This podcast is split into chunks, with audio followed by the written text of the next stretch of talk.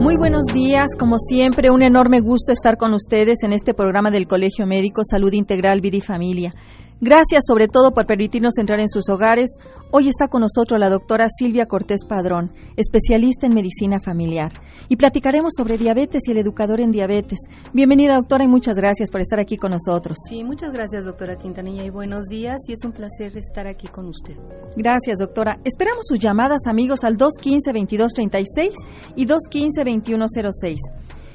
Sabemos que la expectativa de vida ha ido en aumento y por lo tanto el incremento de enfermedades crónico-degenerativas, como son la diabetes, la hipertensión, la artropatía degenerativa, etcétera.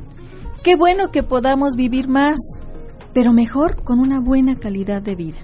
Pero esto pues obviamente no se logra solo de vivir, se requiere de un trabajo en el que exista una corresponsabilidad entre el médico, el paciente, todo el sector salud que esté involucrado en cuidar la salud del paciente.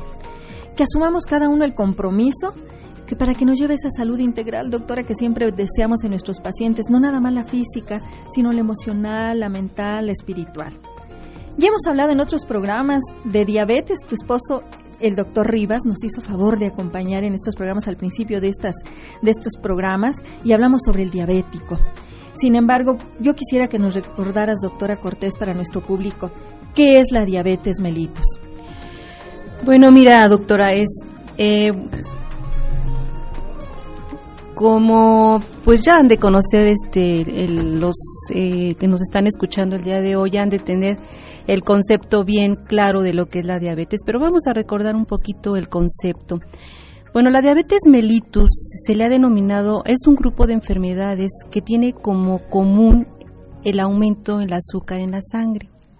Esto significa o que lo que médicamente se llama hiperglucemia y esto se debe a un defecto en la secreción de insulina que se encuentra en un órgano de nuestro cuerpo que se llama páncreas puede estar completamente deficiente o puede estar disminuida su acción. Muy bien, doctora. ¿Y cuántos tipos de diabetes existen? Mira, los más comunes son la diabetes mellitus tipo 1, que antes eh, era la, o es la juvenil, la que es la que no tiene nada de secreción de insulina, y la diabetes tipo 2, que es la del adulto, que actualmente se conocía como la del adulto. Desafortunadamente, con estos cambios epidemiológicos de eh, después de mala alimentación, de poco ejercicio, ahorita actualmente se está viendo que también en los niños y adolescentes se ha presentado. O sea, ya no es diabetes mellitus del adulto, sino ahora también desafortunadamente lo vemos en niños y en adolescentes. Sí, realmente como tú dices, ha, ha, ido incrementándose esto, doctora. ¿Por qué es importante que hoy hablemos de este tema, que le demos importancia a este padecimiento que es la diabetes? Como te mencioné anteriormente, bueno, la transición epidemiológica es, actualmente pues se ha visto a la diabetes mellitus como una epidemia. Desafortunadamente a nivel mundial, pues es la primera o segunda causa de muerte de estos pacientes. Y bueno, y aquel pacientito que se le diagnostica diabetes, su esperanza de vida es a 20 años por las múltiples complicaciones que trae esto. Fíjate que, que esto que nos dices es muy importante. La diabetes por sí sola va a ir dando daño a diferentes órganos. ¿Cuáles serían las principales eh, complicaciones de la diabetes mellitus? Mira, una de las principales complicaciones, bueno, son varias, eh, principalmente pues a nivel de ojos, que llamamos retinopatía diabética.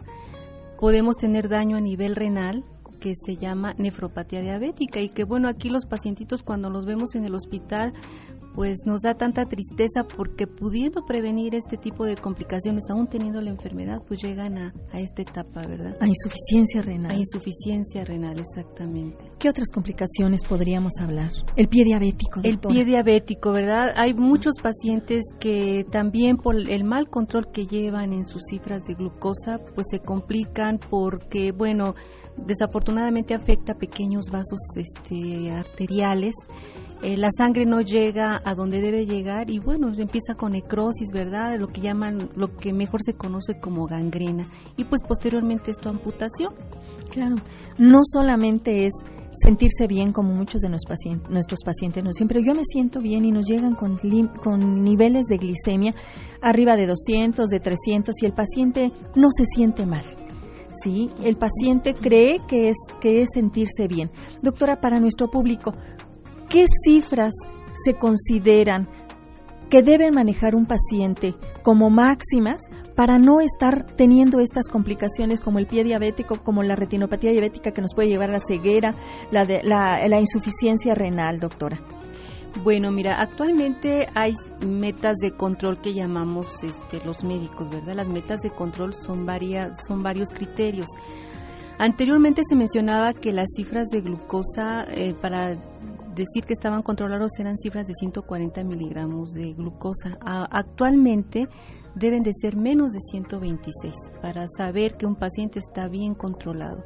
Aparte de la glucosa también se agregan otros, otros criterios como son su colesterol, el colesterol debe de estar menos de 200 miligramos, la hemoglobina glucosilada que es la que nos a los médicos nos interesa para saber si un paciente va bien en su control, debe de ser menor de 6.5 y sus triglicéridos, ¿verdad? Que también deben de ser menores de 150 miligramos. Yo creo que estos, estos datos los deben conocer muy bien nuestros pacientes para que sepan que no nada más es sentirse bien. Si nosotros tenemos a un paciente con niveles de glucosa arriba de 126, como tú lo estás mencionando, ya está teniendo un daño a los diferentes órganos que ya has mencionado. Entonces, no es que de la noche a la mañana se hagan los, los, los, nefrópatas o los que están enfermos de los riñones, es porque se ha ido dañando los órganos poco a poco a poco. Y estas complicaciones las vemos a los 15, a los 20 años, doctora. Si a esto le agregamos un colesterol elevado, también va a tener problemas para que esté circulando adecuadamente la sangre a estos órganos de nuestro organismo, doctora. ¿Por qué se menciona que la diabetes es una enfermedad de un manejo complejo, doctora Cortés? Bueno, mira, el manejo complejo, pues a mí me queda la duda. Bueno, realmente aquí el, manejo complejo se menciona porque se manejan varios aspectos que deben de estar coordinados para lograr buenos resultados en el control del paciente. Se debe de integrar y coordinar en la vida diaria del paciente la alimentación, el ejercicio, la, el, pues, por supuesto la, los medicamentos y también se debe de enseñar al paciente el automonitoreo. El mismo paciente debe de saber manejar los niveles de glucosa. Ya con los parámetros que les estamos comentando, ya el paciente se debe de, dar cuenta cuál es, cuándo encontrarse en forma adecuada. Y también, pues, por supuesto, prevenir el desarrollo de complicaciones tanto agudas como este, crónicas. Aunando esto, doctora, el automonitoreo. Ya hay aparatos que perfectamente nuestros pacientes pueden tener en su casa y con un pequeño piquetito y cada vez están más perfeccionados estos, estas cintas, es mínima la cantidad de sangre que se requiere para que ellos sepan qué nivel de glucosa están manejando. Así es, Irma. Mira, este, actualmente, pues a nivel de, farmacias, de, hay laboratorios que inclusive les dan la facilidad de, de, este, conseguir su glucómetro a los pacientes. Y es muy importante que los pacientes tengan en su casa su glucómetro para que ellos mismas vayan controlando su, su diabetes. Muy bien, doctora. Bien, amigos, como ven, este tema es muy interesante. Esperamos sus llamadas al 215-2236 y 215-2106. Vamos a un corte y regresamos a Salud Integral, Vida y Familia con la doctora Silvia Cortés Padrón. Gracias por continuar con nosotros, amigos. Les recuerdo que tenemos la página del Colegio Médico donde pueden escuchar las veces que ustedes gusten esta y nuestras entrevistas anteriores. Anoten www.c mqro.org. Además, les invitamos cordialmente a la conferencia Actualidades en Helicobacter pylori, bacteria que produce la gastritis y el cáncer gástrico. Será impartida por el doctor Juan Valdés, quien es un experto gastroenterólogo, y será el próximo viernes 29 de agosto en el Colegio Médico, ubicado en Ignacio Ramírez 10, en el Centro Universitario, en punto de las 9 de la noche una conferencia de realmente que no nos debemos a perder, ni médicos ni pacientes, todos aquellos que gusten ir, la entrada es libre. Doctora Cortés, nos llega una llamada y nos pregunta la señora Guadalupe Ramírez de la colonia Cimatario, ¿por qué los diabéticos sudan mucho? Bueno, aquí hay que considerar, considerar varios aspectos. Este, por eso es importante lo que comentábamos anteriormente de que el paciente diabético debe tener su aparatito para medir su glucosa. El paciente diabético hay que ver qué características tiene la sudoración. Si es una sudoración fría, aquí puede haber algún problemita de que se bajó la glucosa, el azúcar. O también puede haber mucha sudoración cuando el azúcar está arriba de las cifras normales que son de 126. Bueno, también hay que descartar otras patologías, ¿verdad? Por ejemplo, si el, la paciente ya está en una edad de climaterio, bueno, también hay que valorar ese tipo de, de, este, de problemas. Y bueno, aquí yo la sugerencia que le, que le haría a la paciente, bueno, checar primero cuánto tiene de niveles de glucosa. Que es, eso es importantísimo. También la ansiedad. Cuando el paciente está ansioso con muchos problemas, también hay una sudoración excesiva. Qué importante es que esto lo comente con su médico para que él considere en forma integral su padecimiento y la valore integralmente. Doctora, pues continuando eh, con, con, lo que nos estabas diciendo, ¿por qué la, la diabetes tiene un manejo complejo realmente.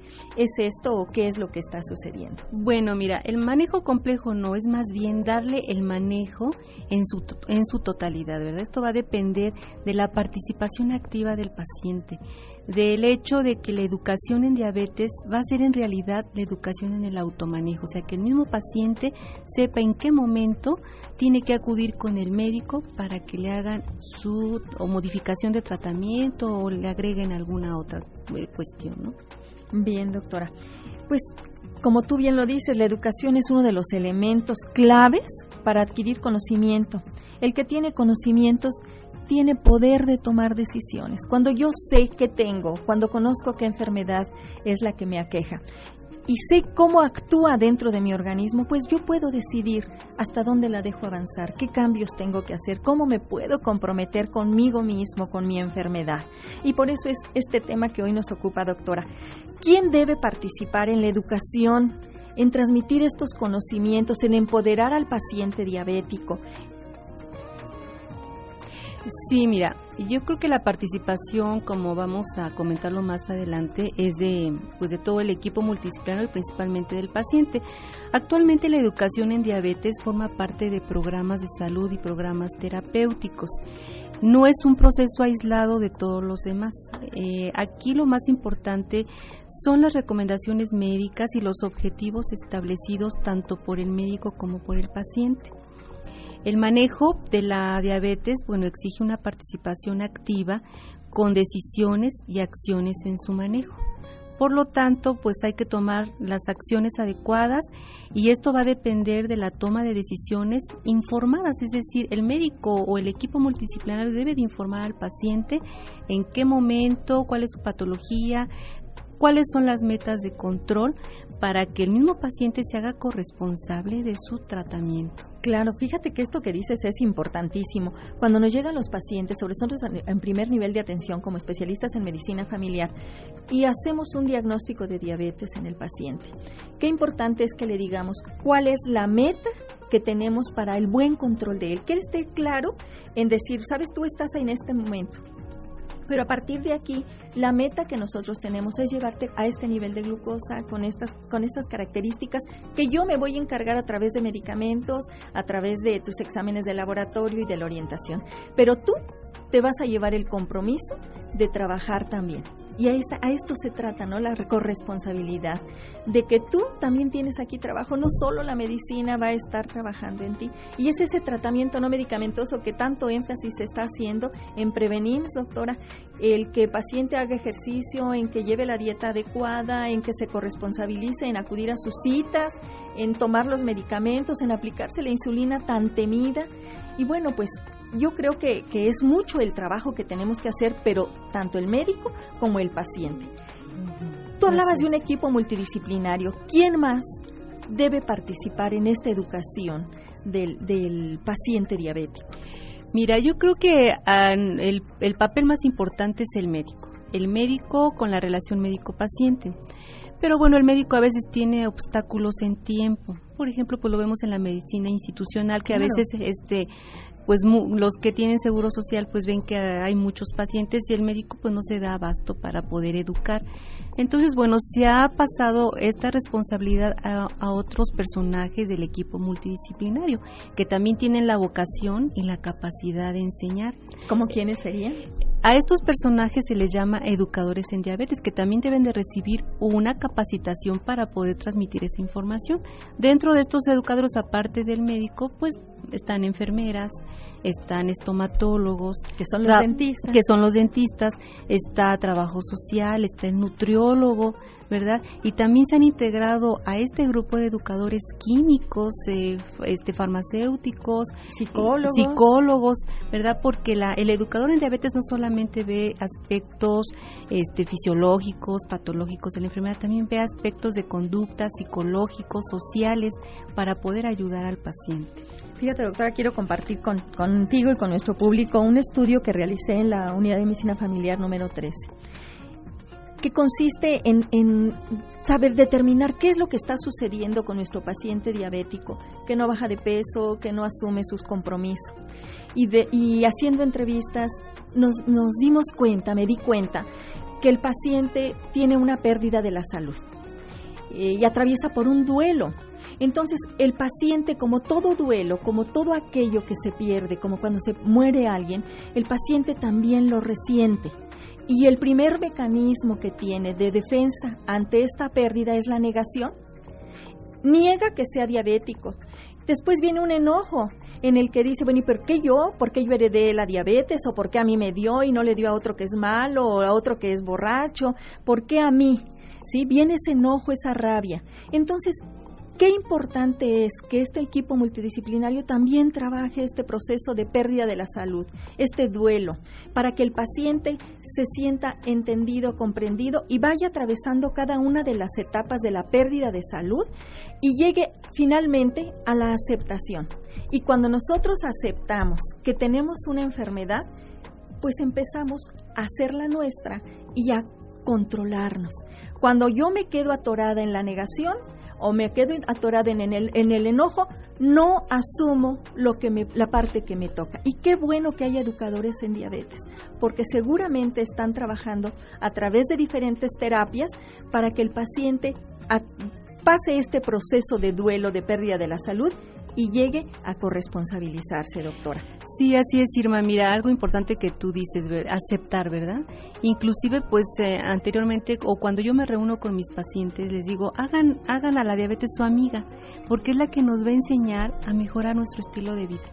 ¿verdad? Entonces no verlo como ay, este, pues ya como una maldición. Una maldición, no. Hay que hacerla su amiga y esto y esta misma este mismo padecimiento, esta enfermedad nos va a ayudar a modificar nuestros estilos de vida que están muy mal. Fíjate que Qué, qué, buen, qué bonita palabra, hacerla nuestra amiga. Qué importante es no verla como el, la peor enfermedad que a mí me tocó. Es una enfermedad que nos da la oportunidad de vivir, es una oportunidad que nos da la oportunidad de no complicarnos, que nosotros nos empoderemos y digamos, a partir de hoy me acepto como diabético, así como me acepto con mi color de piel, con estos ojos, bueno, ahora ya forma parte de mí. ¿Y cómo voy a tratarme? ¿Cómo voy a amarme? ¿Cómo voy a cuidarme? Es esa parte de amor que debemos tener ante nosotros mismos y decir, bueno, pues a partir de hoy, esto puedo cambiar. Voy a cambiar, exactamente. Sí, hay, en terapia hay cuatro pasos maravillosos que es percibir, identificar, asumir y modificar. Cuando nosotros llegamos a asumir, o sea, a aceptar, puedo modificar y modificar que, pues todo aquello que me está dañando. Entonces, es ahí el, nuestro trabajo. Yo creo que ahorita ya no es tanto curar, es hacer que las personas acepten, acepten y modifiquen sus hábitos. Doctora, ¿cuál sería el campo de acción del educador en diabetes? Mire, el campo de acción es muy amplio y yo creo que el, punto, el eje central importante es el paciente y la familia. Si la familia no se involucra en el apoyo del paciente con diabetes, pues no no vamos a poder este hacer nada. ¿Cómo puede la familia? Fíjate, yo quisiera que aquí les aterrizaras muy claramente a nuestros radioescuchas que todos formamos parte de una familia y que esta es importantísima para todo, para nuestro diario vivir, y más aún cuando alguien está enfermo. Sabemos como médicos familiares que lo que le pasa a un miembro de la familia repercute en todos. Entonces, ¿cómo puede una familia ayudar a su, a su paciente, a su familiar diabético? Mira, si el educador enfoca en la información, en la educación a la familia y al paciente, por ejemplo, en el aspecto de nutrición, pues la familia va a integrarse en ese nuevo plan de alimentación que tienen que modificar en su hogar. Y eso va a ayudar, bueno, si, el, si la familia tiene predisposición a desarrollar diabetes, pues lo va a ayudar a prevenir. A lo mejor en lugar de desarrollarla en un año, la va a desarrollar en 20, 50 años, porque ya está modificando algo. Otro aspecto, el ejercicio. En lugar de que salga solito el paciente a hacer ejercicio, pues que se integren los hijos, los nietos, el esposo a caminar y eso va a hacer que se integre mejor la familia, que haya mejor comunicación. ¿verdad? Esos serían los aspectos más importantes de la familia. En muchas ocasiones nos llegan los pacientes y nos dicen, doctora, salí alto porque me hicieron enojar, salí alto porque tuve algún problema. Y es verdad.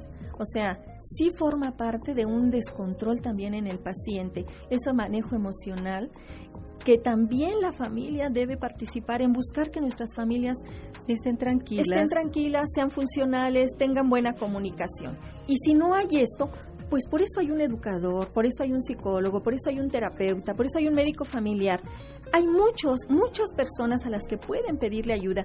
¿Cómo hacer que mi familia acepte también que, hay un diabético en la familia, que debe haber cambios, porque habitualmente en una familia donde hay una persona con obesidad, con diabetes, hay más miembros. Entonces, ¿cómo nos comprometemos, verdad? Así es. ¿Qué otra cosa les pudieses decir a nuestros amigos, doctora? Bueno, mira, otro campo de acción sería para, el educador debe de educar a otros profesionales de la salud, ¿verdad? Por eso está preparado para dar este, educación. También, bueno, puede educar a grupos de apoyo, al público en general.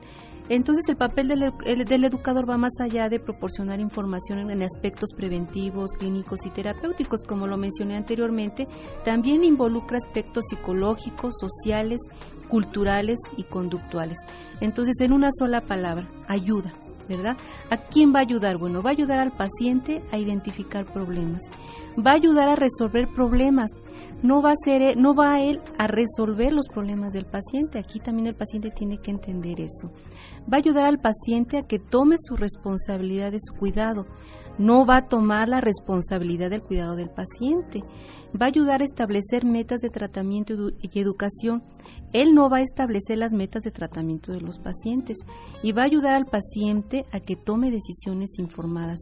No va a tomar decisiones por el paciente. Entonces aquí es muy importante nuevamente la corresponsabilidad, ¿verdad? Tanto del médico, del educador y del paciente. Sí, que, que, que Qué buen consejo estás dando aquí. Fíjate que tenemos que ser muy respetuosos.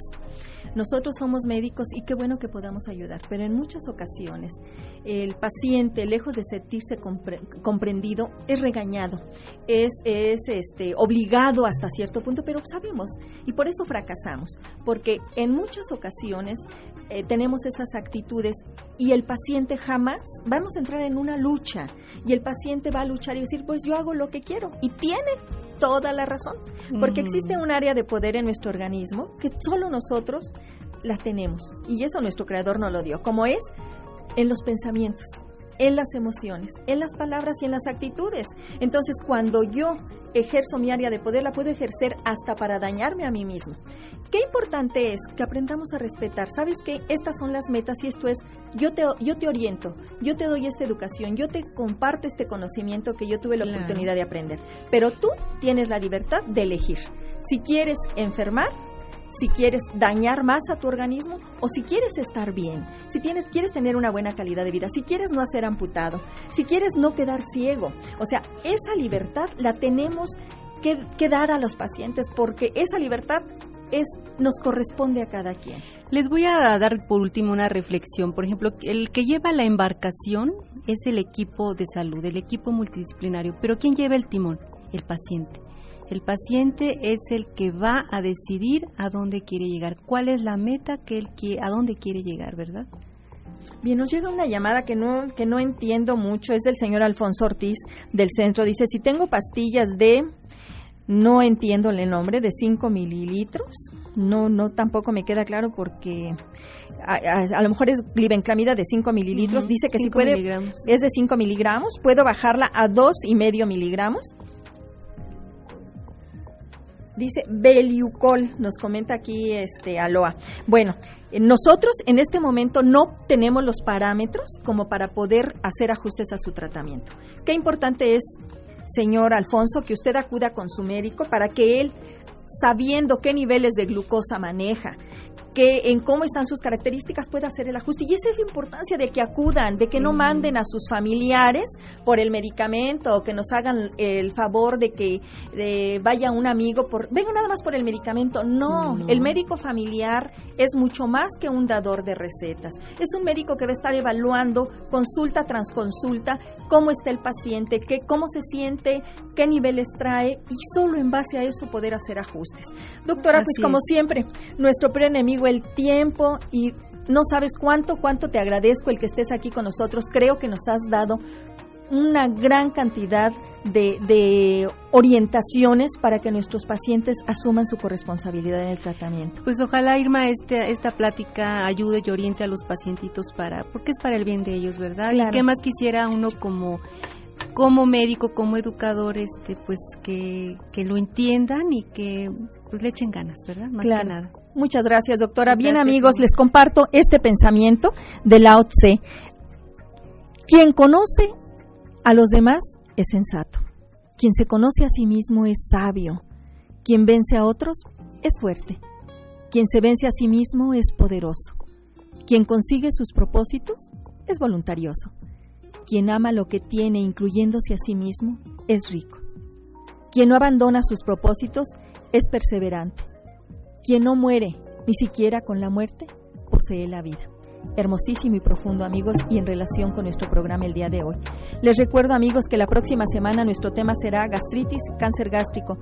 Otorgaremos cortesías para realizarse estudios en la búsqueda de esta bacteria Helicobacter pylori que es tan específica como la endoscopía. Avísenle a quien tenga este padecimiento. Bien, por hoy es todo. Gracias por permitirnos entrar en sus hogares. Yo soy la doctora Irma Quintanilla González. Los espero Dios mediante la próxima semana en esta su estación amiga XEJX 1250 de AM Radio Fórmula. Que tengan un excelente y feliz fin de semana.